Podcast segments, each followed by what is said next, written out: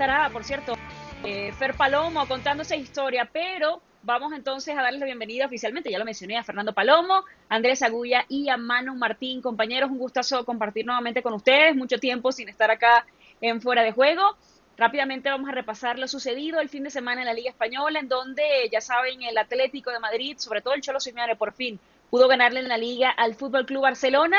Complicada la situación del Barça, que sigue bajando en la tabla. Y está entonces los resultados, eh, también destacado lo que sucedió en el Estadio de la Cerámica, en ese empate entre el Real Madrid y el Villarreal. ¿Quién termina ganando y quién termina pescando en Río Revuelto? Fer, voy a comenzar contigo porque, bueno, te mencioné de primero. Eh, me da mucho gusto saludarte otra vez a ver, ¿cómo em, balancear, cómo eh, matizar lo que sucedió el fin de semana? Vamos a comenzar con ese partido en el Wanda Metropolitano. Esas, esas varias caras que muestra el Barça, que empieza bien, que termina encajando un gol en la primera parte y que luego prácticamente no tiene capacidad de reacción. Gusto saludarles. No sé cómo se puede matizar algo que ha quedado tan evidente, ¿no? Es que el Barcelona no tiene, no tiene chispa, que este equipo sin el desequilibrio que le daba Ansu Fati es muy difícil que arriba ahora logre prender a, Leo Messi y le dé ganas de jugar, porque eso es lo que me parece eh, le ha carecido. O, es cierto, no, va a entrar a la cancha sin ganas por jugar, pero esa es la sensación que da, que es un, un jugador que le cuesta meterse en, en, buscar la creación de sociedades, que Griezmann deja pasar otra gran oportunidad para lucir.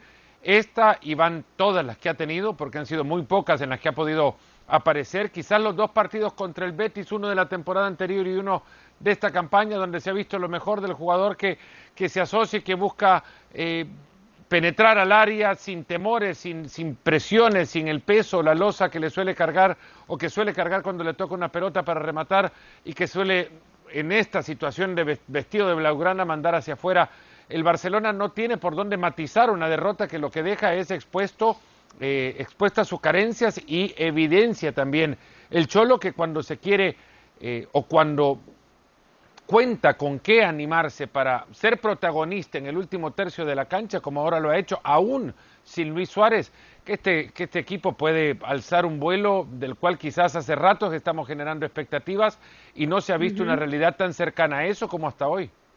Manu, es la, la oportunidad, el momento para ese Atlético de Madrid para mostrar quizá contundencia, sobre todo en las últimas, eh, en las primeras jornadas, cosa que le faltó en la temporada pasada y, y aspirar al título ante el mal momento del Barça y del Real Madrid.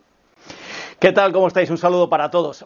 Vamos a matizarlo de la temporada pasada, una temporada donde cambian demasiadas caras en este equipo, donde es una transición, y lo dijo el Cholo Simeone, y por eso se llevó muchos palos, pero que luego en la segunda parte de la temporada, y sobre todo en Liga, que no en Champions, post pandemia o post confinamiento aquí en España, sí que dio resultado. Lo que pasa es que había perdido tanto tiempo en los comienzos del campeonato que luego no le dio suficiente. Ahora se ve ese Atlético de Madrid que ha cuajado y a lo que habría que añadir un dato más, Muchos piensan que es por Luis Suárez. Yo soy de los que opina que con o sin Luis Suárez, este Atlético de Madrid, y se vio en este partido frente al Barcelona, hubiera dado ya ese paso adelante, ese intento de tener más el balón, de presionar más en campo contrario, algo que no se le veía al equipo del Cholo Simeone. A eso le añadimos la velocidad de Marcos Llorente, la, la cada vez mayor madurez, aunque sea eh, demasiado pronto decir esto en un chico de 18 años como Joao Félix, eh, que Carrasco ha vuelto con otra idea de la que tenía cuando se marchó, que nadie se acuerda ya de Diego Costa, que vuelve tras la lesión, pero no tiene posibilidades de ser titular, y que luego tienes a un Coque y Saúl, Herrera, quien tú quieras,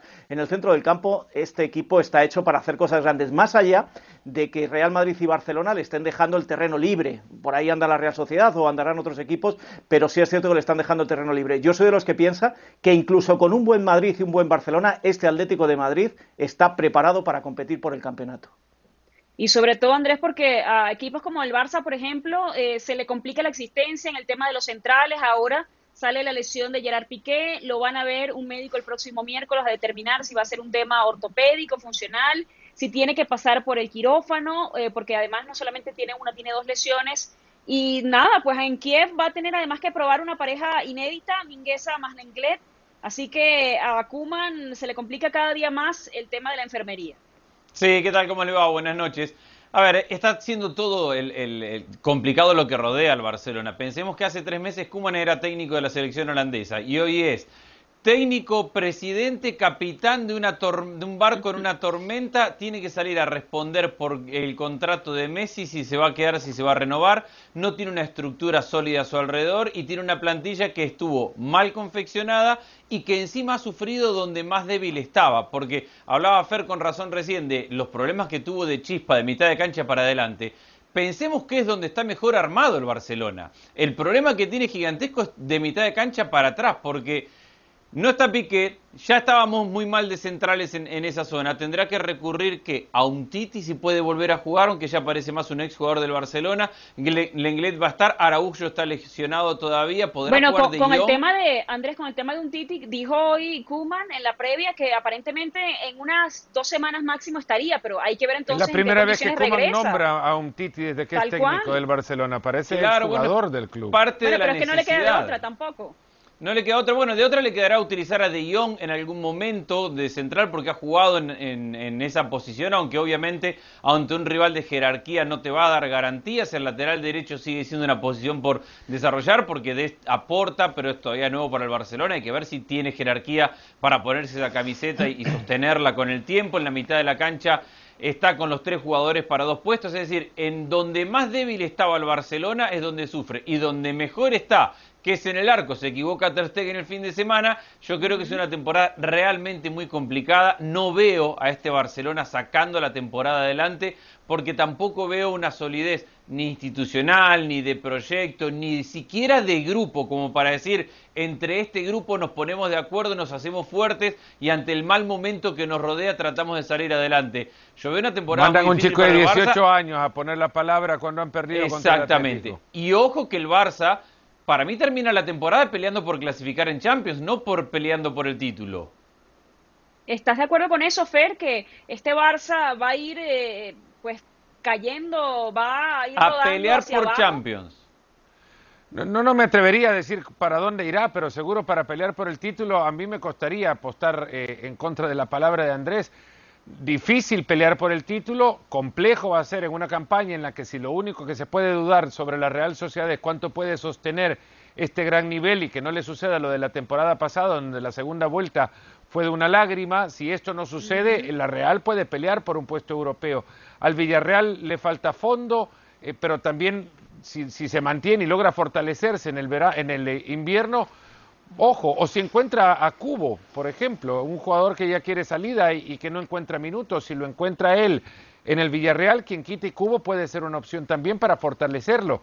Pero Madrid, Barcelona, además de Villarreal, Atlético y Real Sociedad, pues solo hay cuatro puestos para cinco que los quieren pelear. Cierto que al Barcelona se le puede eh, todavía complicar la situación si es que Messi sale en el invierno, que todas las posibilidades están abiertas ahora a falta de la renovación. Si no llega, ojo, que Messi se puede ir en el invierno aún.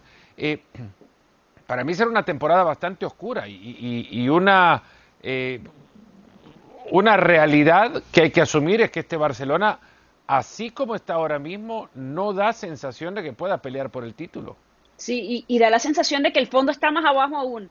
Manu, hay que hablar también de ese empate en el Estadio de la Cerámica, el Villarreal sacándole punto al Madrid, o no sé si decir al contrario, porque eh, parece que es un Madrid que en algún punto se cae futbolística y físicamente siempre y que no termina de imponerse ante sus rivales.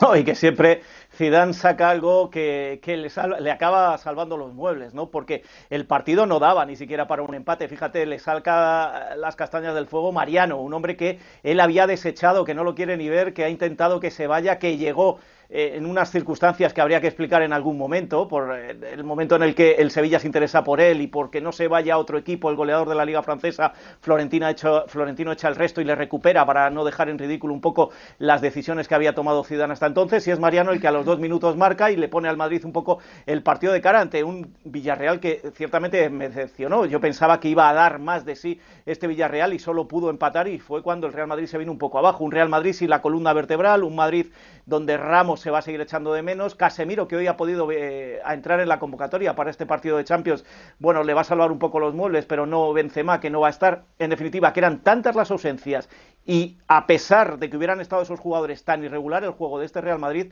que se temía todo el mundo un descalabro y al final arrancó un punto como pudo. Bueno, pues bienvenido sea ese punto y a seguir remando, porque este Real Madrid, hablamos del Barcelona, pero aunque esté un punto por encima del Barcelona, no os creáis que está mucho mejor y le va a costar mucho la temporada. Es un Real Madrid de un solo remate al arco, el remate de Mariano para el gol. Después de eso, absolutamente nada y otra ocasión desperdiciada por Hazard para mostrar que está para liderar este equipo. Como, como decía Manu, eh, se esperaba cosa peor del Madrid y creo que a la luz de lo que se ha visto, con las ausencias y con lo importante que eran las ausencias de este equipo, que salga de Villarreal justamente con un punto, eh, va a esconder muchísimo de las carencias de un equipo que, insisto, remató solo una vez y el miércoles tiene que enfrentar sin Benzema al Inter.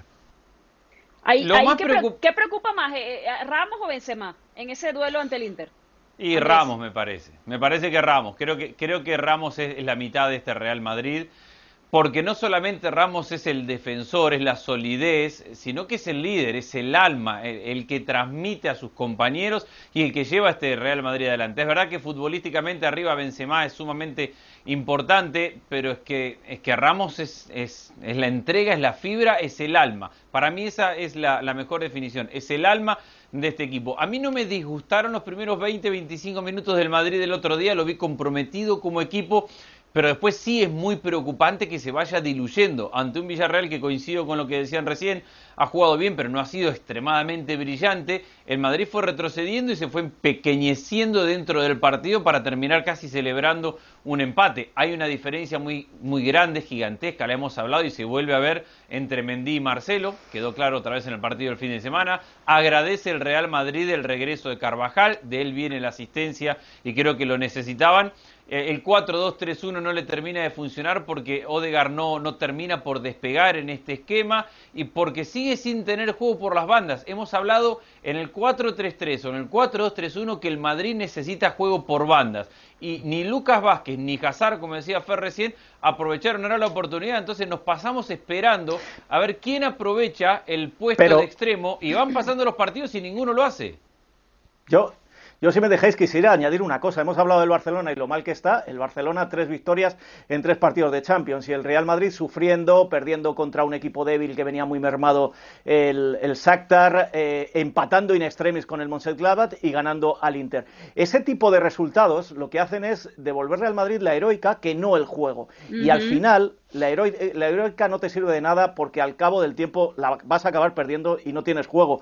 Con lo cual yo veo al Real Madrid en una dinámica muy parecida a la del Barcelona, a la que le ha salvado esos grandes titulares de remontada contra el Inter, empate in extremis frente al Mönchengladbach, pero la situación del no está haciendo absolutamente nada.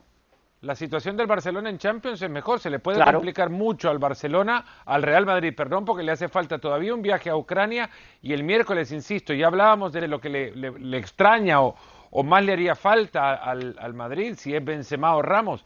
El miércoles van a ver a Lukaku, a quien no, vieron en Valdebebas en el partido en el que enfrentaron al Inter en la fecha 3. Y Alexis anda en un gran nivel, al menos ese nivel mostró en la segunda parte en la remontada frente al Torino. Y, Lautaro ya se está reencontrando con el gol, lo hizo con la selección y con el Inter lleva tres seguidos marcando. A, Ramos me parece que lo vamos a convertir en el mejor del Madrid, o por lo menos en el más extrañado el miércoles. Y no vale de nada el calendario, ¿eh? No vale quejarse ahora porque no te quejaste en el mes de septiembre cuando se conoció el calendario. Ahora nos quejamos, ¿por qué? Porque perdemos jugadores. Quejaros en el momento en el que visteis que este calendario se avisó que iba a ser muy difícil, que iba a haber muchos lesionados y sin embargo algún técnico, entre ellos el del Real Madrid, no quiso reforzar la plantilla cuando le ofrecieron otro tipo de jugadores. Con lo cual ahora tiene que tirar con lo que tiene. Así es, eh, ahí a propósito de lo que dice Manu, ciertamente, ¿no? Si Dan eh, sale quizá en el momento, o, o, ya como dice, ¿ya para qué? Eh, quejarse del calendario a esas alturas como lo hizo la semana pasada. También tenemos que hablar del conjunto del Milan, ese Milan de Zlatan que termina ganándole al Napoli 10 años tenía Andrés, el Milan que no ganaba, pero la mala noticia más allá del liderato, más allá de esa victoria en San Paolo es justamente que pierden a Zlatan y que se va a perder probablemente un mes y se van a cruzar contra Sassuolo la próxima semana sin el que ha sido increíble pero cierto. Este es el, el, el, curioso caso de Benjamin Button aplicado en Zlatan. 39 años el capo canonier en este momento de la Serie A. Sí, y sumando un coronavirus en el medio, que le hizo perderse dos partidos. Eh, para mí la victoria es totalmente significante porque el Napoli es uno de los equipos que mejor juega al fútbol en Italia, porque como bien decías, no ganaba el Mira en el San Paolo hace 10 años, y porque ha tenido, me parece, el entendimiento del partido. Jugó muy buenos 20 minutos iniciales hasta que se puso en ventaja 1 a 0, retrocedió y aguantó para contragolpear y para eso necesitó de Donnarumma y de sufrir en, en algún momento. Encontró la, la, ventaja más amplia con Ibra en el 2 a 0 y después cuando parecía que iba a sufrir con el 2 a 1, Bakayoko se equivoca, se equivoca Gattuso en dejarlo en la cancha cuando ya tenía una tarjeta amarilla y el Napoli se queda con un hombre menos y termina encontrando la diferencia definitiva en, del Milan. Pero yo veo un Milan que es maduro, que entiende los momentos del partido y que tiene en Ibra ese liderazgo no solamente de goles, no solamente de juego, sino de levantar la voz, de gritar y de exigirle y alentar a sus propios compañeros y eso lo va, lo va a lamentar muchísimo ahora cuando lo pierda. Pero para mí ha sido una gran demostración del Milan en, aún sufriendo en ciertos momentos, ir a ganar a San Paolo. Así es. Eh, Fer, ¿te parece que este Milan... A ver, porque bueno, está, no voy a decir que están empezando, pero sí van cierta cantidad de fechas el, la pregunta es, ¿tendrá argumentos este Milan para sostenerse el resto cuando se empieza a crecer un, un equipo como la Juve, por ejemplo, que, que, me parece que dio un buen partido ante el Cagliari el fin de semana? Son 20 partidos de Serie A sin perder para el Milan. Yo creo que ya se ha sostenido lo suficiente como para empezar a creer que es un conjunto que puede llegar a inquietar arriba. No sé si va a tener suficiente plantel como para aguantar 38 fechas con este ritmo y sobre todo cuando su fútbol pone tanto peso en la influencia de Zlatan Ibrahimovic y que ahora pues con él no va a poder contar en las próximas semanas. Es una prueba de fuego para Pioli o para Bonera, para quien termine dirigiendo a este equipo, porque además de las lesiones también está el tema del virus, que, que no se aleja y que al, al contrario, que está uh -huh. creciendo y mucho en Italia y que puede también resultar en otras bajas inesperadas que tienen que contemplar, que tienen que presupuestar y que en el camino este Milan no tiene un plantel tan profundo como para pelear por por el título, sostenerse arriba, eh, seguir cerca, con, con, alcance por lo menos a los primeros puestos, cuando sí, cuando Zlatan regrese, me parece va a ser uno de los grandes eh, objetivos y será un gran triunfo para el Milan en el camino de esto. Otra cosa me va a sorprender muchísimo, que se sostenga aún y sin Zlatan, porque eso sí me va a hablar de algo que, que no espero, que este Milan pueda pelear sin Ibrahimovic. Vamos a ver entonces en las próximas cuatro fechas, porque aparentemente eh, sería un mes el que se perdería Slatan. Eh, Andrés, hay que hablar también de la Juve, victoria ante el Cagliari, doblete de Cristiano Ronaldo, que se puso ese día el capo canoniere, pero bueno, luego le pasó Slatan con 10 goles. ¿Cuál es el, el, panorama? Porque da la impresión de que se, se, empieza a escribir como un borrador de esa versión final que quiere ver Andra Pirlo y que se acerca mucho a lo que vimos el fin de semana. Sí, Pirlo tiene una idea muy clara y el tema es la ejecución de esa idea. La idea es defender 4-4-2, atacar 3-5-2, con Cristiano Ronaldo jugando muy suelto. El partido lo define con esos dos goles de Cristiano y a partir de ahí, a mediados del primer tiempo, el mérito de la Juventus es no permitirle al Cagliari reaccionar ni, ni meterse en el partido. Encuentra además la Juve el escenario ideal para ser un equipo contragolpeador porque tiene la velocidad de cuadrado por derecha, Morata y Cristiano Ronaldo vuelan en velocidad, entonces cuando se pone en ventaja la Juve, entiende que retroceder y jugar a la transición es el escenario ideal para las características de sus propios jugadores y, por eso está más cómodo en el partido cuando tiene que ceder el protagonismo y jugar desde la reacción. Pero yo creo que de a poquito va encontrando en el gran nivel de Rabiot, en la incorporación cada vez más de Artur o si no de, de Bentancur que cumple muy bien la función, en la recuperación o rotación de defensores centrales, volvió de Elite, ahora va a perder a Demiral, pero tiene una profundidad de central en el trabajo que es poco se habla, pero Danilo es clave y es vital en este esquema de, de Pirlo porque le permite ser lateral izquierdo en el 4-4-2 y ser central por izquierda cuando ataca con el 3-5-2, es decir, esa rotación de posición se la da Danilo y está cumpliendo uh -huh. realmente muy bien. Entonces, la idea está, el tema es mejorar en precisión, pudo ser mayor en la goleada, la pudo ser mayor el resultado de no ser bueno, por claro. un gol en fuera de juego de Morata bueno, de, de y una asistencia Oye, de Morata en fuera pero de juego. Tam, pero también hay que decirlo, Dybala, Morata y Bernardeschi, eh, Manu, y te la lanzo a ti, tuvieron oportunidades, la fallaron, pero bueno, Morata termina también asistiendo, termina marcando doblete cristiano que, que, que, da la impresión primero que Morata vive el mejor momento de su carrera y Cristiano que no tiene techo, que no ha llegado a ese punto donde digamos, bueno, eh, tiene de repente una mala racha, luego se vuelve a enchufar. Es un tipo que a nivel personal le vemos también esas ganas de, de sacar a esta Juve y llevarla a esa mejor versión.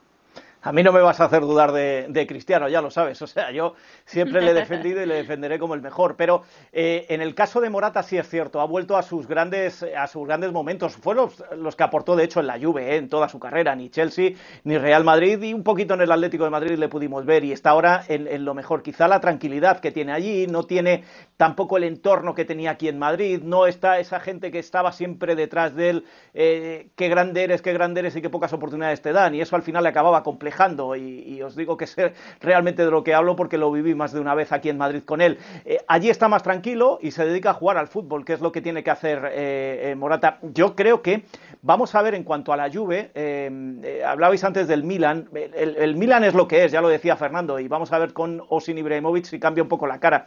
Pero yo creo que con la Juve lo que estamos viendo es una evolución de cambio de técnico y que vamos a ir a más, porque hoy escuchando la rueda de prensa de Pirlo, ha dicho algo con mucha inteligencia que están diciendo ya otros técnicos en Europa, y es aquello de vamos a lograr rápidamente la clasificación para la segunda fase o para la fase eliminatoria de Champions y nos vamos a relajar un poco en Champions. Es decir, vamos a ver equipos muy prácticos, muy prácticos, que van a intentar ganar los partidos con el mínimo esfuerzo porque el, el cansancio que van a ir acumulando todos estos jugadores va a ser muy grande y las lesiones también. Por lo tanto, yo creo que por ahí va a venir un poco la forma en la que la Juve se va a acercar al Milan y se va a meter ahí arriba. Es que Manu, de alguna manera tenía que suceder porque hoy decía también Grisman en una entrevista que le hicieron el tema de, bueno, y no, está tampoco descubriendo la agua tibia, de están viajando cada tres días, se te están lesionando todos los jugadores y es una situación que se repite en cualquier liga en todos los planteles. Entonces, es temporada de 25 jugadores. Ya, no, hablemos más de los 11. Es temporada de 25 jugadores por plantel y, aquellos que, no los para administrarse Ah, hablaban recién de la Juventus. La Juventus ya ha perdido por momentos a Chiellini, a Bonucci, a Delita, de Miral y siempre termina armando por profundidad de plantel una línea de centrales respetable o muy buena. Hoy hablaba con un técnico, hoy hablaba con un técnico de Champions y me decía que para plantear a los equipos eh, o para plantear a qué va a usar en cada partido no piensa en 11, piensa en 15 o 14 que son los jugadores a los que inmediatamente va a sustituir una vez y arranca el segundo tiempo, que no piensa eh, eh, que en, un once titular y después los cambios, no, que piensa en los que va a poner en la cancha, los que van a jugar solo una mitad y a partir de eso quiénes van a entrar. Y eso ya es la realidad del fútbol ahora. Y daros cuenta de otra cosa, ¿eh? ¿eh? Hablabais del Sassuolo. Para mí el Sassuolo es el mejor beneficiado de esta situación. No juega Champions, tiene descanso, puede preparar los partidos con tranquilidad, puede tener hasta esas minis eh, pretemporadas que piden algunos técnicos a estas alturas del año. Y ahí está. Bueno, va ganando los partidos fuera de casa, va empatando los de casa. También es cierto que el Sassuolo, ¿a quién se ha enfrentado? Salvo al Napoli, se ha enfrentado a equipos de la parte media-baja de la pues, El éxito del Sassuolo y fíjate, la selección italiana. Pero tiene esa capacidad. La selección italiana se lleva su que le permite calendario al no jugar en Europa. En el calendario el Sassuolo Mano tiene justamente el Milan. Ah, el tema es que no va a estar eh, Slatan. Y lo que dice Fer es muy cierto. ¿Cuál va a ser esa versión que vamos a ver del Milan sin la pieza principal, sin el alma del equipo? El Sassuolo es brillante. El Sassuolo es lo máximo. Hay que subirse al bus de un equipo que tiene lo mismo nos dijiste de Atalanta. Eh, no, no, yo soy del bus del Atalanta y del Sassuolo. Es que es un, es un equipo que tiene recursos medios y que no compite desde la inferioridad, compite con un planteamiento sumamente agresivo, ofensivo, con un gran momento de Locatelli, con un jugador habilidosísimo como Boga, con un Caputo que no jugó el fin de semana, pero a sus 32 años, creo que tiene 31 32, es un goleador que no falla nunca, que tiene a Djuricic, que tiene un maduro y muy bueno Berardi por banda derecha, que da garantías en, en, la, en la línea defensiva, que asume riesgos y que le gusta tener la pelota y que ya permite que nos pongamos en este análisis a compararlo, a ver si le puede pelear al plantel de la Juventus, al del Milan, que si solo jugó contra el Napoli, pero es que no se olviden que es el Sassuolo, que el Sassuolo es un equipo de una ciudad así, pequeña, y con esa valentía y con esa idea ofensiva de juego, se le planta a los grandes y les compite. Para mí, es una de las grandes pero a qué grande, ¿A qué grande le ha competido, salvo al Napoli? Sí, pero también el otro punto es lo que estamos hablando, con, con la temporada con la, que, con la que cada quien cuenta, más allá de que, ok, solo se tiene que concentrar en esta competición doméstica, eh, el tema del COVID, el tema de los lesionados, porque igual la actividad física sigue, cuánto le va a dar al Sassuolo para sostenerse después de la segunda mitad, porque ahí es cuando se empieza a equilibrar un poquito, no sé si estás de acuerdo. Yo les voy a recordar. la Serie A. Yo les voy a recordar. Pasada era un equipo que le compitió a todos los grandes. Le pudo haber ganado a uno u otro. Eh, le hizo partido a todos, a todos. Y esto creo que nada más muestra de cuánto puede llegar a esta campaña, si bien no a soñar que le va a ganar el título de Serie A a, equipos como el Inter, la Juventus, el Milan, es un equipo que le puede arruinar el sueño a cualquiera y ojo que hasta se puede llegar a meter en la Champions próxima. Yo les recuerdo que el año pasado, aunque sea distante, más de uno dijo, ojo que el Barcelona está mirando de reojo al técnico del Sassuolo. Eh, eso yo lo escuché de más de uno. Es decir, eh, lo del ¿Se escucharon tantos nombres, Andrés? Bueno, pero lo del Sassuolo me parece que es muy fácil desprestigiarlo diciendo a quién le ganó y no entender de dónde viene, cómo juega, cuál es su idea, cuáles son sus recursos y cómo se le planta a cualquiera enfrente. Decir que simplemente porque descansa y no tiene jugadores para Champions eh, es minimizar el juego del Sassuolo me parece que es un error. Hay que verlo cada fin de semana para entender que lo que es Sassuolo, de dónde viene y cómo compite es sumamente meritorio. Ahora, si vamos a decir que el Sassuolo tiene que pasar por arriba toda la Serie es una locura, obviamente no tiene recursos para pasar arriba a todos, ya que compita a este nivel con cualquiera, mano a mano, abierto, a pegar y recibir, es un mérito gigantesco. Claro, no, no es que le pase por encima, Andrés, el tema es que se mantenga luego, que logre esa constancia en la que muchos a veces justamente fallan. En, las últimas jornadas, las últimas días se empiezan a caer. Pero, ¿por qué estamos tan apurados a ver candidatos a ganar el título si vamos ocho fechas? ¿Por qué no analizamos del día a día? Nos gustaría ver una de estas historias distintas, Andrés, que que, a ver, no tengo nada en contra de la Juve, pero bueno, que termine ganando otro equipo, que termine bueno, la serie Por ejemplo, exactamente, el año pasado, el año pasado, por ejemplo, que ¿Qué daño hizo el Leicester? Desde entonces todos buscamos al nuevo Leicester. Ciertamente. Ahora, hay una cosa que, es muy cierta también, estamos muy temprano para definir quién puede llegar a ser campeón, pero para entender si pueden llegar a serlo está bueno hablar del fútbol que tienen y el Sassuolo ha generado en el juego de posición de su equipo, de su técnico que lo ha, expresado, me parece de maravilla y no de esta temporada, ya desde el final de la pasada campaña y antes incluso de, del confinamiento, era un equipo que, que corría por, el, por un sentido en el campo, por ir a ocupar espacios y por tener la pelota cerca. Y eso lo hace un equipo ya distinto en, muchas ligas en Europa. Así es, yo, siento que se premia la valentía y es lo que nos gusta por lo menos nosotros de este lado de la pantalla. Bueno, a ti también, Fer, que a ti te, te, toca no narrar la serie, pero sí narrar fútbol. Hay que hablar también brevemente, chicos, porque ya se acabó el programa, eh, Fer, del tema Bayern. ¿Cómo eh, diagnosticar lo que pasó, ese empate ante el Werder Bremen de un equipo que pues básicamente tenía una, una racha importante de local ganando todos sus partidos.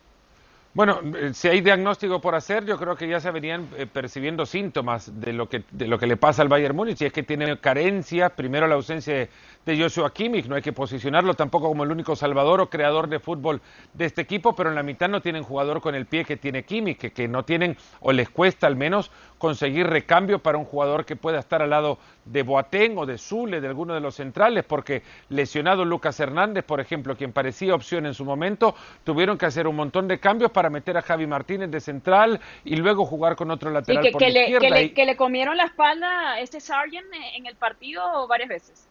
Y varias veces lo hizo George Sargent. Es que eh, eh, además hay equipos que saben a dónde posicionar a sus mejores piezas. Y el Werder Bremen lo hizo. Tienen en Florian Kofeld a un gran técnico, es cierto. 22 partidos perdidos de manera consecutiva ante el Bayern. No les asustó. Ganaron pelotas donde tenían que ganar, que es donde suele perder el balón en la salida del Bayern Múnich. Y aprovecharon para generar las mejores ocasiones del partido. Terminaron uno a uno, pero Neuer tapó cuando menos dos grandes ocasiones de gol para el Werder Bremen. Y ojo, eh, se le vienen partidos así cada vez más repetidos al, al Bayern. Y si uno revisa un poquito el calendario, o mejor dicho, la tabla, Andrés, ¿te parece que hay alguien que lo pueda apretar? Porque está el Bayern, está el Borussia, está el Leverkusen y el Leipzig, cuatro equipos que eh, lo vienen haciendo muy bien y podría pasar cualquier cosa también. Sí, a ver, todos tenemos la ilusión de, ver una Bundesliga donde se pelee un poco más. Obviamente los recursos que tiene el Bayern no los tiene nadie, pero equipos que ilusionan como el Dortmund, pocos, por juventud, por frescura y por juego ofensivo. Equipos y proyectos como el Leipzig, pocos también para ir y pelear desde una idea muy clara. Ojalá se puedan sostener y ojalá esa profundidad de plantel que tiene el Bayern no sea suficiente solamente para ganarla desde esa superioridad. Yo creo que hay condimentos para creer que va a ser entretenida, al menos por un plazo, a ver cómo evoluciona cada uno. Así es, eso es lo que me refiero, nos encanta cuando hay más competencia. Y por qué no, que la ensaladera termine en otro sitio, que por lo menos las últimas 10 jornadas eh, haya una muy buena competencia. Gracias por haber estado con nosotros. Este fue Fuera de Juego. Fernando Palomo, Andrés Agulla, Manu Martín y yo soy Caro Padrón. Hasta la próxima. Chao, chao.